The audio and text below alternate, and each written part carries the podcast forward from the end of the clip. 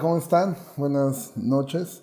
Eh, gracias por, por, estar aquí otra vez conectados y saludos a todos los que nos están mirando y también eh, en especial, bueno, quisiera saludar a, un grupo de hermanos que sé que nos están mirando desde, desde otras partes de, de, de la ciudad y también de aún de, de, fuera del país. Hay un grupo de hermanos de Perú que de repente han estado siguiendo las transmisiones y de hecho Em, ayer nos escribieron a, la iglesia para hacernos saber de la posibilidad de poder mandar los audios para otros lugares de difícil acceso por el internet.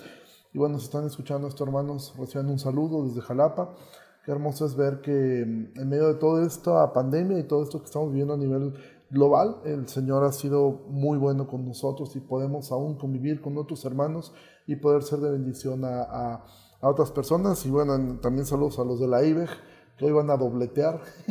Al ratito nos vemos otra vez hoy a las 9 de la noche, pero eh, hoy va a ser una, una, una clase este, más, más corta.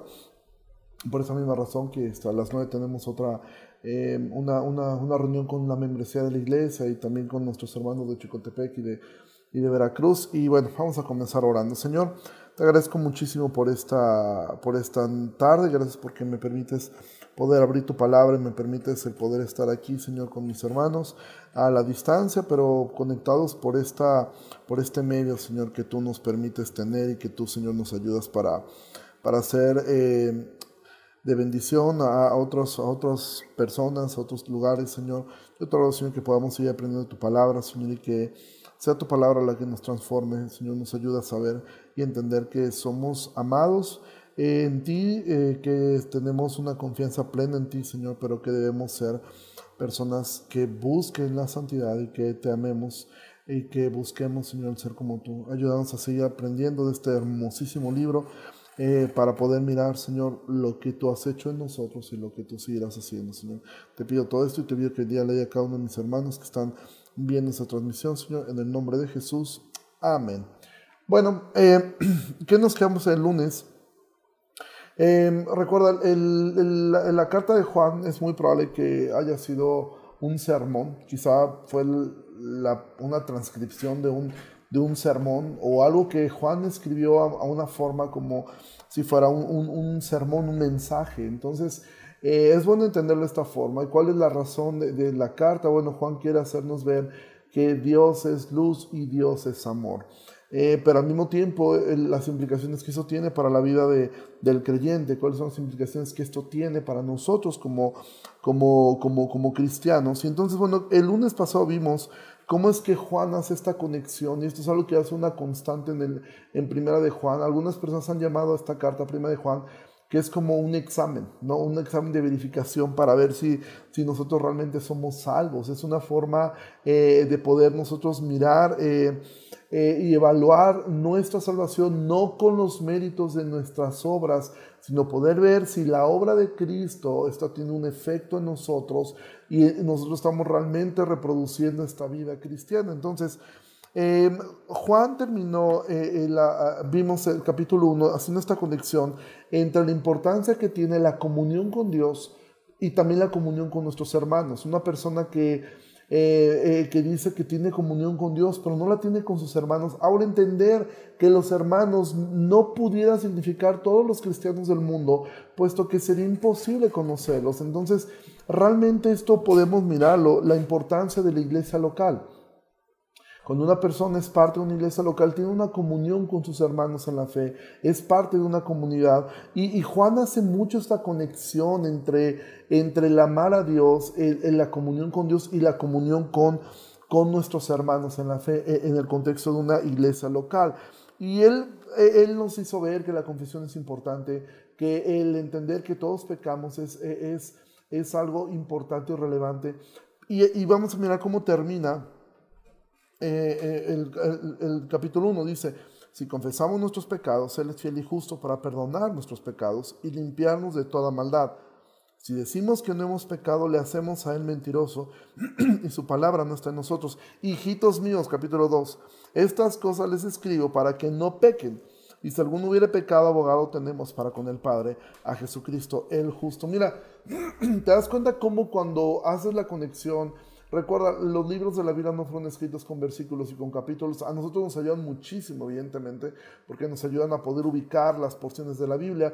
Pero a veces en, esto se pierden algunos elementos de, conexión, de conectividad de las ideas. Eh, se podrían ir perdiendo. Pero cuando tú lees esto, que dice, si decimos que no hemos pecado, le hacemos al mentiroso y su palabra no está en nosotros. Hijitos míos, estas cosas les escribo para que no pequen. Es decir, Juan no está diciendo, ok, eh, eh, si, eh, si, tú confiesas tus pecados, mira, Él es fiel y justo para, para, para, perdonarnos y decir, ok, entonces ya aprendí cuál es el checklist. Y esto es que algo que a mí me ha tocado mirar a veces en personas que de alguna manera entienden que hay como un checklist, ok, ya pequé, lo confieso y estoy del otro lado. O lo acepto cuando soy confrontado. Y no precisamente eso significa que estás arrepentido.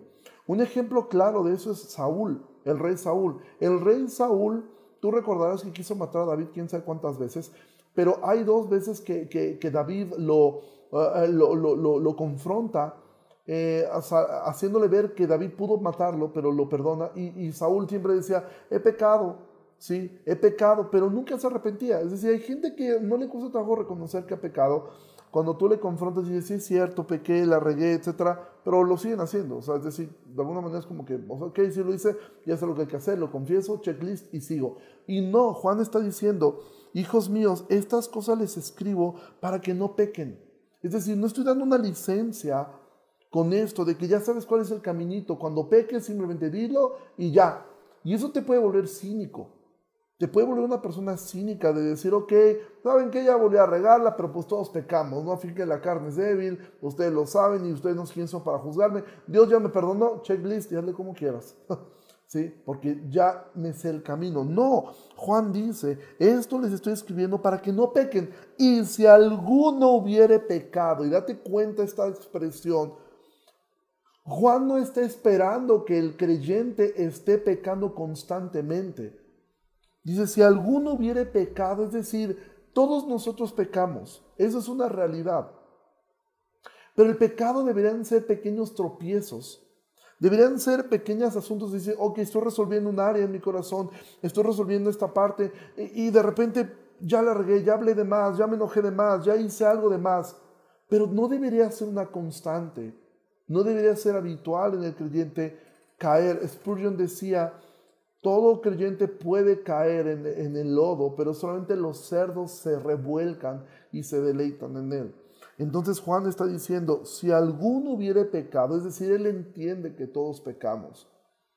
Entonces nos da una esperanza, dice, abogado tenemos para con el Padre, a Jesucristo el justo. Y esto de verdad es hermoso porque como te, eh, te he mencionado, realmente Primera de Juan es una carta llena de amor, pero al mismo tiempo es una carta muy severa, porque por un lado nos hace ver, Dios nos ama, nos hace ver el amor de Dios tan grande, pero por el otro lado nos, nos, nos angolotea, como decimos nosotros, y nos hace entender que el cristianismo no es un juego, nos hace ver claramente si estamos del lado de la luz o estamos del lado de las tinieblas. Y aquí es hermoso como Juan dice, si alguno hubiera pecado, abogado tenemos para con el Padre, a Jesucristo el justo. Y esto es hermoso, porque nosotros tenemos eh, eh, eh, alguien que defiende nuestra causa, un abogado. ¿Qué es un abogado? Alguien que defiende legalmente a una persona.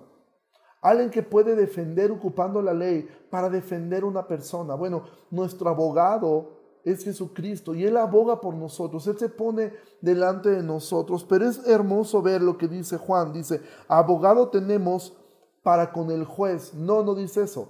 Dice, abogado tenemos para con el Padre. Es decir, cuando tú y yo pecamos, cuando somos hijos de Dios, cuando fue una caída que dices, ya la volví a regar, ya volví a equivocarme, si alguno hubiere pecado y ya caí nuevamente, Juan dice, ok, tienes un abogado con el Padre, es decir, Dios no deja de ser tu Padre, Él sigue siendo tu Padre, Él no te niega porque Él es fiel.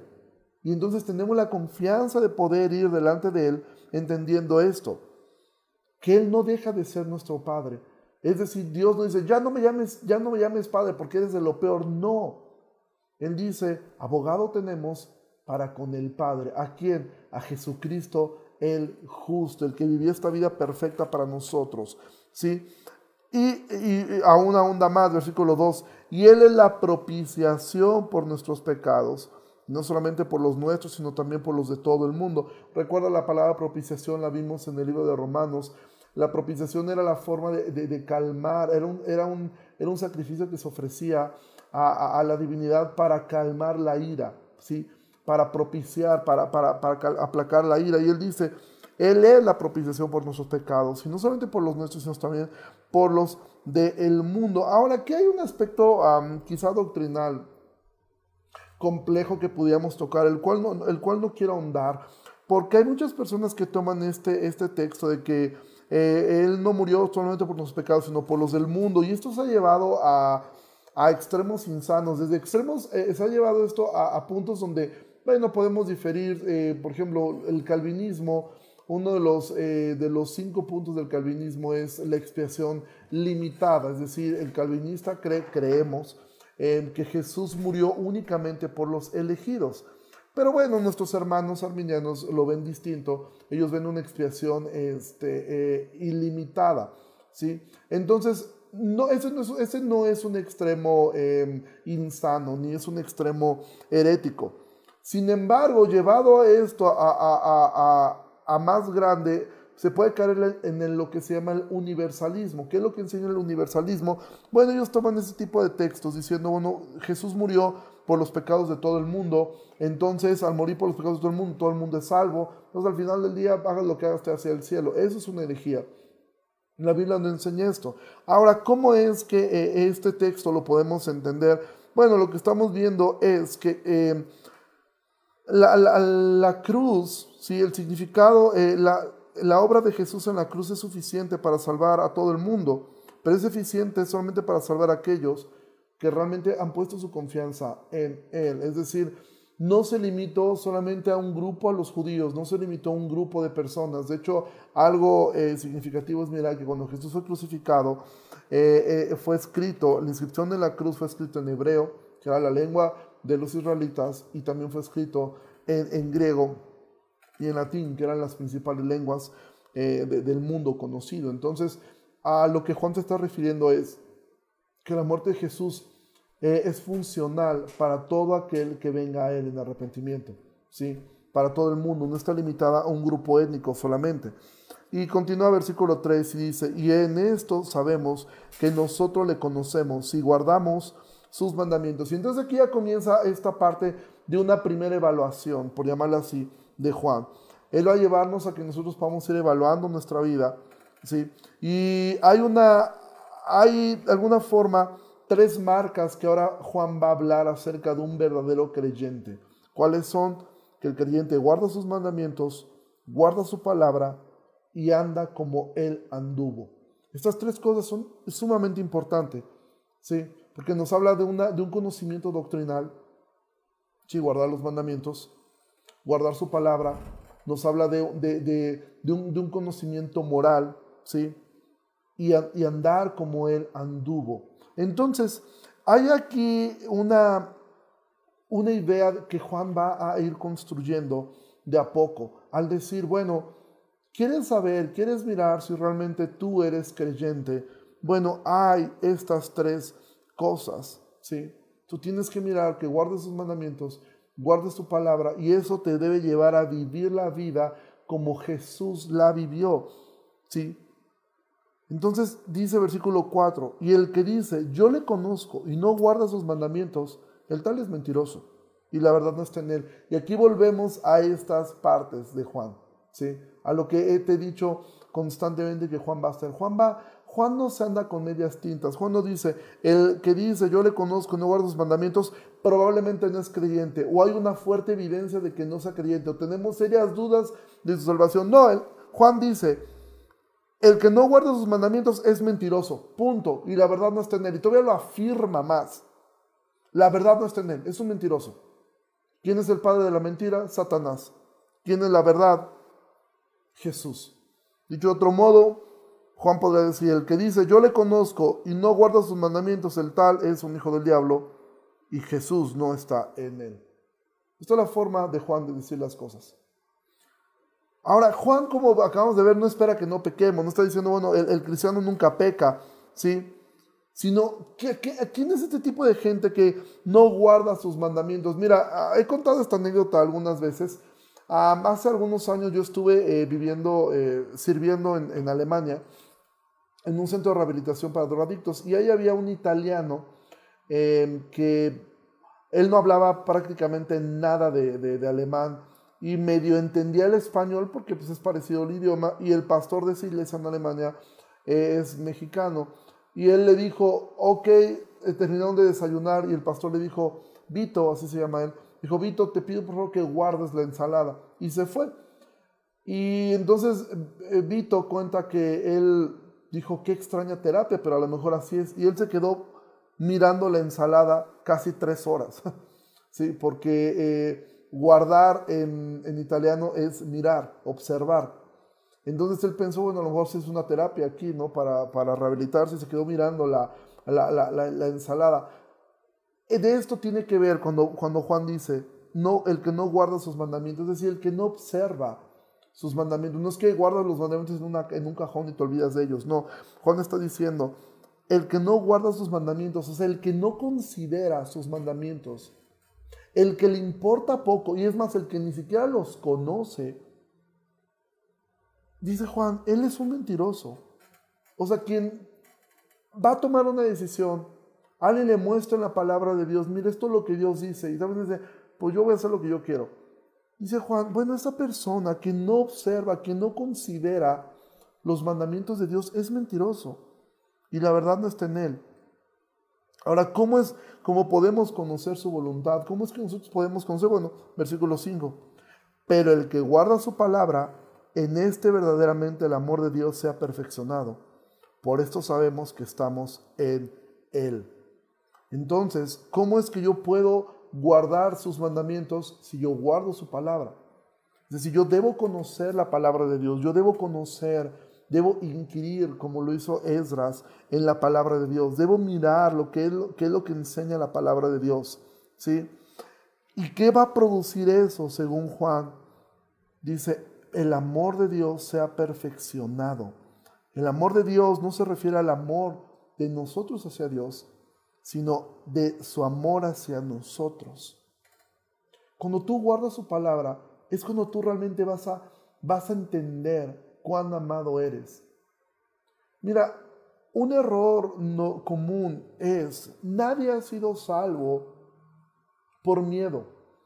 Nadie ha sido salvado por tenerle miedo al infierno. Si nadie, eh, eh, eh, obviamente predicamos acerca de la realidad del infierno, es algo que nosotros debemos hacer. La Biblia nos, nos dice que es, es parte de la predicación del Evangelio. Sin embargo, nadie va a ser convencido. Por eso puede ser usado, evidentemente, Dios puede usar eso para atraerlo a Él. Sin embargo, lo que va a convencer al hombre es saberse amado. Cuando el amor de Dios se perfecciona en nosotros, entonces dice, dice Juan, por esto sabemos que estamos en Él. ¿Cómo es que sabes que estás en Él? Cuando te sabes perfectamente amado. Pero ese conocimiento no va a llegar simplemente porque tú quieras tener un cambio cognitivo en tu mente. Va a llegar a consecuencia de guardar su palabra, de poder inquirir en su palabra, de poder ver a Jesús en la palabra, de poder profundizar en este amor que Él ha tenido por ti y por mí, y poder entonces nosotros decir, Dios me ama, Dios me ama. Y cuando tú te sabes perfectamente amado por alguien, realmente te deja de importar un poco lo que otras personas opinan. Esto es lo que ocurre muchas veces con una persona que está eh, eh, eh, quizá enamorada. Cuando sabe, cuando se sabe amado por la otra persona, realmente lo demás ya, ya no le importa mucho. Ahora estamos hablando aquí de, de un amor imperfecto. Pero cuando tú te sabes amado y aceptado por Dios, entonces tú vas a entender, porque mira, el pecado al final del día es el resultado de querer ser feliz. ¿Por qué mentimos? Porque pensamos que decimos la verdad va a traer un problema y va a traer una consecuencia que, no queremos. Queremos ocultar algo porque pensamos que si decimos la verdad va a traer algo malo. ¿Por qué una persona roba? Porque cree que ese dinero que, que tomó le va a proporcionar un poco de felicidad. Porque una persona eh, eh, eh, adultera, porque piensa que la otra persona va a dar la felicidad que quizá en casa no está teniendo. Porque una persona se vuelve adicta, porque piensa que la droga puede suplir esa felicidad. Pero cuando una persona se sabe perfectamente amada por Dios y crece en ese entendimiento a través de su palabra, entonces va a entender que no necesita tener el dinero, no necesita placebos, no necesita nada de lo que este mundo ofrece, porque Él es perfectamente amado. Y esa realmente es una de las soluciones más grandes al pecado. Cuando tú dices, ¿cómo puedo luchar contra el pecado? Conoce a Dios, conoce su carácter, conoce sus atributos y después entiende que ese Dios perfecto te ama de una manera perfecta. Entonces, tercer cosa, tercer marca que Juan dice, primer marca es guarda sus mandamientos, obsérvalos, considéralos. Segundo, guarda su palabra para que seas perfección, para que el amor de Dios se perfeccione en ti. Y tercera cosa, Juan dice, el que permanece en él debe andar como él anduvo. Y aquí es donde entra el meollo de todo, porque una persona pudiera conocer los mandamientos de Dios, es decir, conocer doctrina, pudiera ser una persona moralmente correcta, es decir, guardar su palabra y entender. Pero si eso no lo lleva a andar como Jesús anduvo, entonces realmente no está siendo mejor que un fariseo. Puede existir personas que conocen la Biblia, que conocen doctrina, que son moralmente correctos, pero su corazón está lejos de, Dios. ¿Por qué? Porque no actúan como Jesús anduvo. Dice, el que permanece en él debe andar como él anduvo. Y nuevamente estos imperativos de Juan. Debe andar. No dice, trate de andar, esfuércese por... No, dice, debe andar. El que permanece en él, es decir, ¿cómo permanezco en él? Bueno, cuando permanezco en su palabra, cuando eh, eh, permanezco observando sus mandamientos, entonces eso debe producir, es un efecto natural. Es como decir, 2 más 2 debe dar 4. Nunca 2 más 2 va a dar otro resultado. 2 más 2 debe dar 4. Es decir, tengo una jarra de agua, le pongo azúcar, debe endulzar. No es como que le voy a echar azúcar y a lo mejor me sabe salado. No, debe endulzar.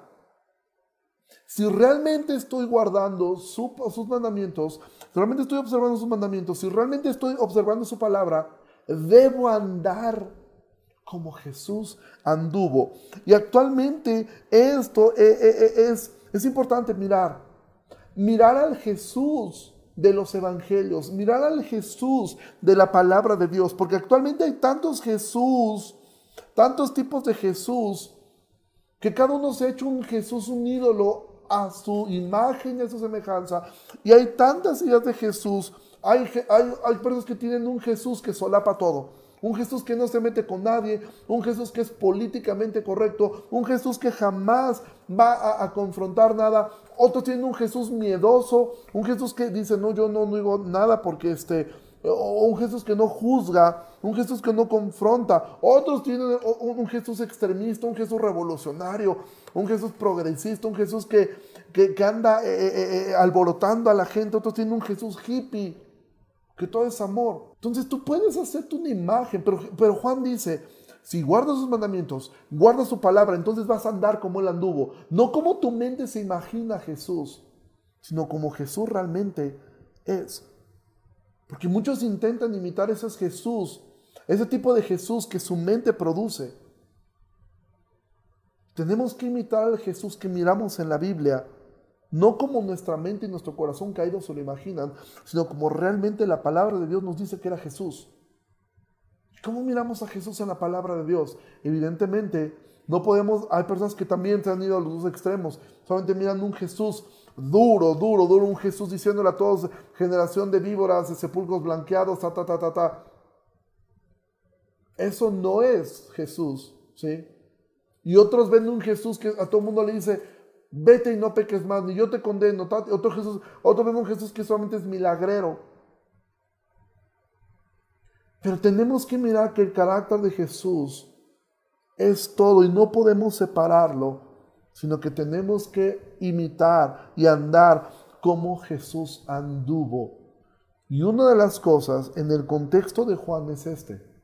Jesús amaba al prójimo. ¿Sí?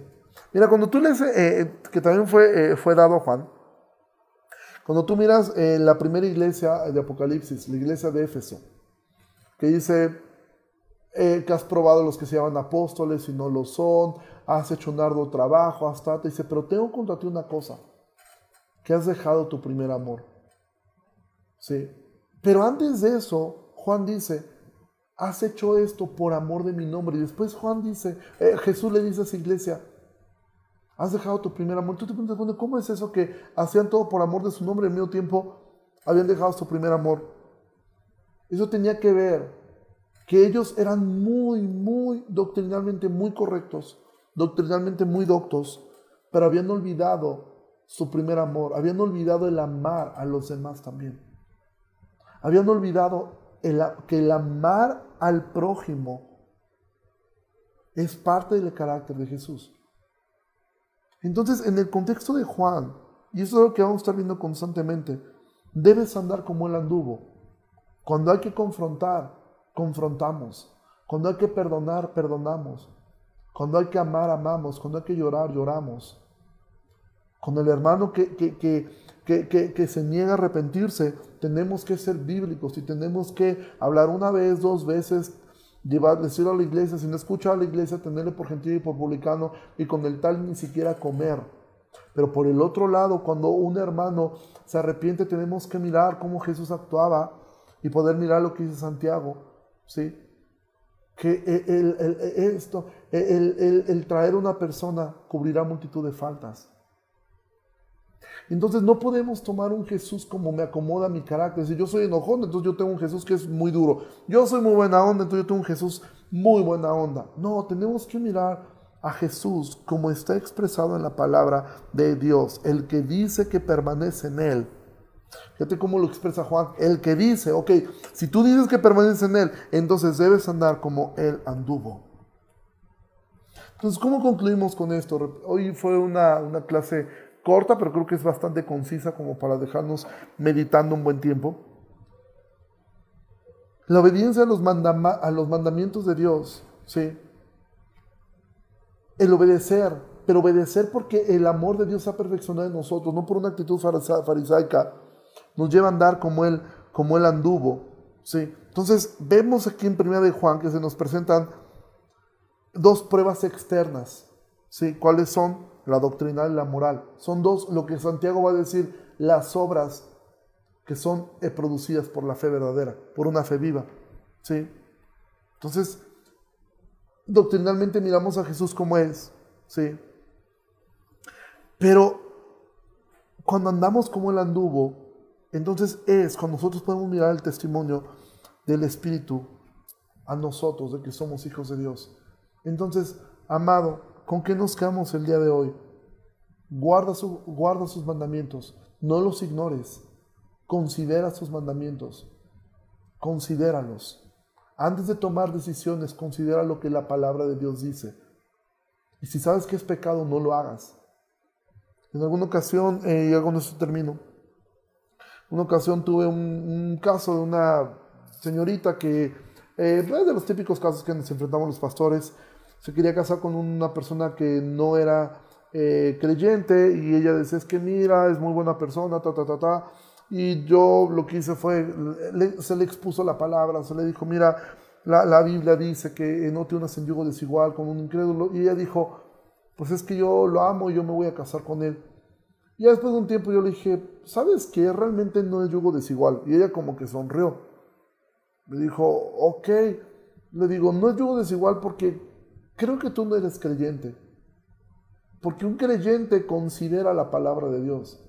Por lo menos dice, voy a orar, voy a pensar voy a, ir delante del Señor a exponerle mi capricho y esperar que me convenza. Pero realmente tu actitud es, no te importa. Entonces creo que no te debes preocupar, no yugo desigual, tú también eres incrédula. Porque alguien que no observa los mandamientos, que los ignora completamente, da testimonio de que es la verdad no está en él.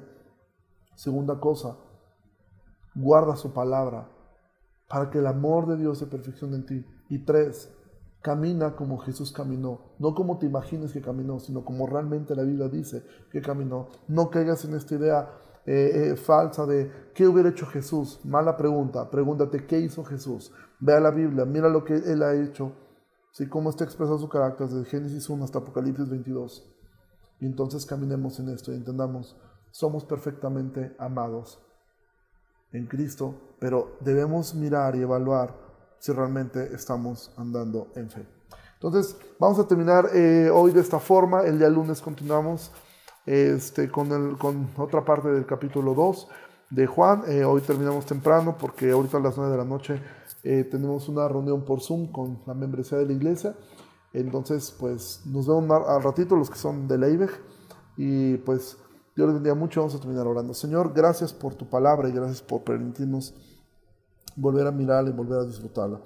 Te ruego, Señor, que nos ayudes a poder eh, saborear tu palabra, pero poder entender, Señor, que debemos observar tus mandamientos, debemos considerarlos, debemos observar tu palabra para que tu palabra nos diga cómo viviste tú y entonces nosotros esforzarnos por andar como tú anduviste. Líbranos de ídolos en nuestra mente, de ideas de Jesús que no son bíblicas, de un Dios que no es Dios. ayúdanos a mirar tu palabra y que solo la escritura sea lo que nos convenza. Te, doy muchas gracias por mis hermanos. En el nombre de Jesús. Amén. Bueno, pues muchas gracias. Eh, nos vemos el próximo lunes. Primero Dios, este, los de la IBEG, nos vemos en un ratito. Yo les bendiga mucho y que pasen una excelente noche. Bye.